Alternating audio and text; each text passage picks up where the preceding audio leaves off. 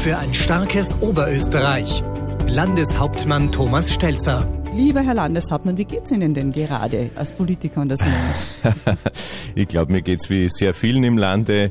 Ich freue mich, dass die Weihnachtszeit kommt. Ähm, denke aber an vieles, was schwierig war in dem Jahr und bin ein bisschen, wie soll ich sagen, besorgt über das, was vielleicht noch auf uns zukommt im nächsten Jahr. Und als Mensch? Ja, einfach froh, dass jetzt Weihnachten kommt, dass man mit der Familie in Ruhe zusammenkommen kann und Kraft tanken kann. Es geht ein sehr spezielles Jahr zu Ende 2021. Was kommt Ihnen denn sofort in den Sinn, wenn Sie zurückdenken? Ah, da gibt's vieles, aber zum Beispiel Mitte Mai, als endlich damals wieder die Café- und Gasthäuser aufgegangen sind, das war äh, sehr erfreulich. Dann natürlich auch die Wahl, aber auch diese Riesenwelle, die auf einmal im November über uns hereingebrochen ist. Also da gibt's viele, viele Erinnerungen. Sie sagen, Sie freuen sich auf Weihnachten und den Jahreswechsel?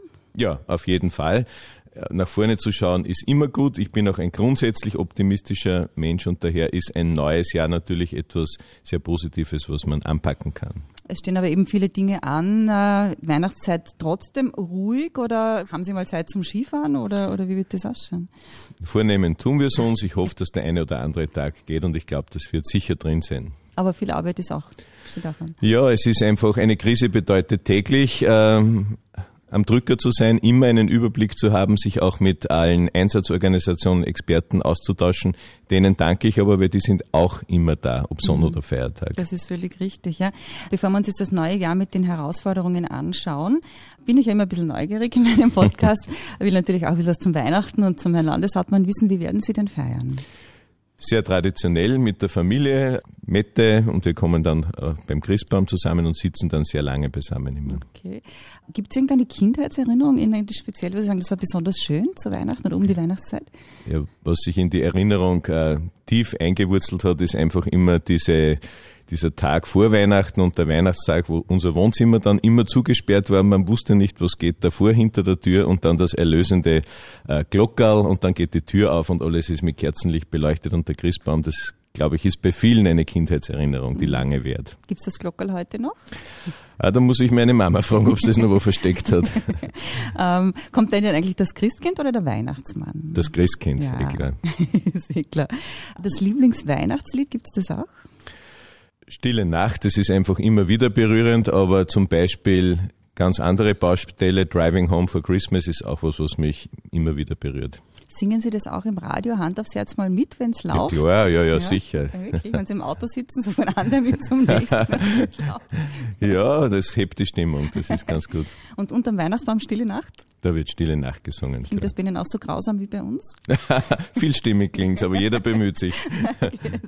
Oh, und das kommt dann auf den Tisch, weil zusammensitzen ohne Essen geht ja nicht? Also wir haben eine Familientradition, dass wir immer ein Fondue haben zu Weihnachten, weil da kann man lange dahin essen, drüber auch äh, reden da gibt's dann auch manche lustige Verwicklungen, wenn die Fleischstückchen dann in den Topf fallen. Also das ist einfach eine schöne Geschichte. Ja, das gibt's bei uns auch. Und die Suppen am nächsten Tag, die schmecken genau, genau. genau. Jetzt kommt Silvester und Neujahr. Ist ja prinzipiell ähm, ein Moment, um zu feiern. Feiern Sie das auch? Ist es ein Grund zu feiern heuer? Es ist auf jeden Fall ein Grund zu feiern. Wir haben vieles, worauf wir uns freuen können. Aber wie gesagt, auch äh, vieles, das wir einfach im Blick haben müssen. Und das große Ziel, dass wir hoffentlich diese, diese Krise, die Gesundheitskrise überwinden können im nächsten Jahr. Ist das auch die Haupterwartung, mit der es ins nächste Jahr gehen oder was steht da an? Ja, mit Sicherheit. Denn jetzt muss man ja sagen, äh, sind wir fast zwei Jahre in dieser Krise, die über uns alle hereingebrochen ist. Wir kämpfen dagegen an. Wir haben manchen Zwischenerfolg gelandet, aber ich glaube, wir alle wollen wieder ein Leben in, in Freiheit und auch in vielen Möglichkeiten des Zusammenkommens und ich hoffe, dass das im nächsten Jahr gelingen wird. Mhm, dafür müssen auch viele Voraussetzungen stimmen und das bringt mich jetzt auch zu dem, was jetzt ein großes Thema ist, nämlich der Landeshaushalt 2022.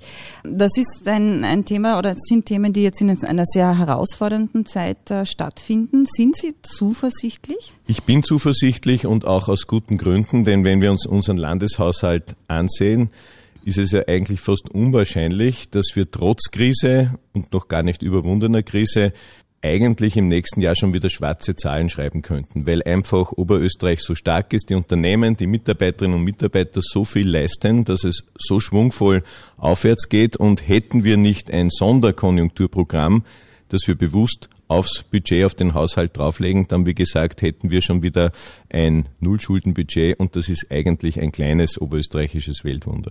Weihnachtswunder auf jeden ja, Fall. Ja, genau. ähm, natürlich möchten wir jetzt ein bisschen ins Detail schauen. Was sind denn jetzt die großen Eckpunkte, die für uns äh, wichtig sind? Also wie gesagt, mit Sicherheit ein kraftvolles Konjunkturprogramm, um uns aus der Krise herauszuarbeiten, zu investieren, Vorhaben vorzuziehen, damit wir jetzt äh, die Aufträge haben und für Beschäftigungssicherheit und Arbeitsplätze sorgen können. Aber wir haben gleichzeitig auch viele andere Schwerpunkte im Gesundheits-, im Sozialbereich, bei der Kinderbetreuung, in der Infrastruktur. Also es gibt sehr, sehr vieles, wo wir uns zusätzlich etwas vorgenommen haben. Okay. Noch ein paar Details vielleicht, die für uns Oberösterreicherinnen speziell relevant sind? Ja, das ist eine gute Frage, weil Budget und Haushalt, das klingt immer so technisch ja, und genau. irgendwie, wie wenn es oben drüber schweben würde. Aber zum Beispiel ganz handfest, wir werden 100 neue Gruppen für die Kinderbetreuung im nächsten Jahr schaffen können. Mhm. Wir werden 100 zusätzliche Wohnplätze für Menschen äh, mit Beeinträchtigungen schaffen.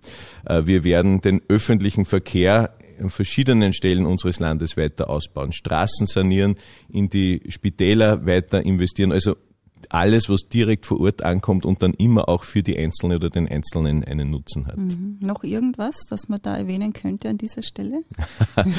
was man sicher erwähnen muss, ist, ähm, die Forschung und die Innovation, denn dass Oberösterreich so stark ist, hat damit zu tun, dass bei uns viele immer einen Tick schneller sind als andere oder auf Dinge früher draufkommen und das geht natürlich nur, wenn es Forschung gibt, Daher investieren wir dort äh, sehr viel in viele Forschungsprojekte und bemühen uns auch, die neue technische Uni für Digitalisierung voranzutreiben. Ähm, was ist denn an dieser Stelle das, was Sie uns mitgeben möchten, was Sie noch sagen möchten? Ob es motivierend ist, ob es Weihnachtsgrüße sind, was ist, das wäre jetzt so der Punkt noch einmal schön abzuschließen. Also erstens danke ich allen, die auch in schwierigen Zeiten mithelfen, unser Land in Schwung zu halten. Äh, auch die Hilfe zu organisieren, die immer wieder nötig ist. Und da steckt aber gleichzeitig auch meine Botschaft oder mein Wunsch drinnen. Wir sollten einfach immer dran denken, dass Aufeinander zugehen und das Miteinander bringt uns sicher immer weiter als das Auseinanderdriften oder Auseinandergehen. Und daher dieses immer nach dem gemeinsamen Suchen, das sollte uns so eine Leitlinie sein für das nächste Jahr. Für ein starkes Oberösterreich. Landeshauptmann Thomas Stelzer.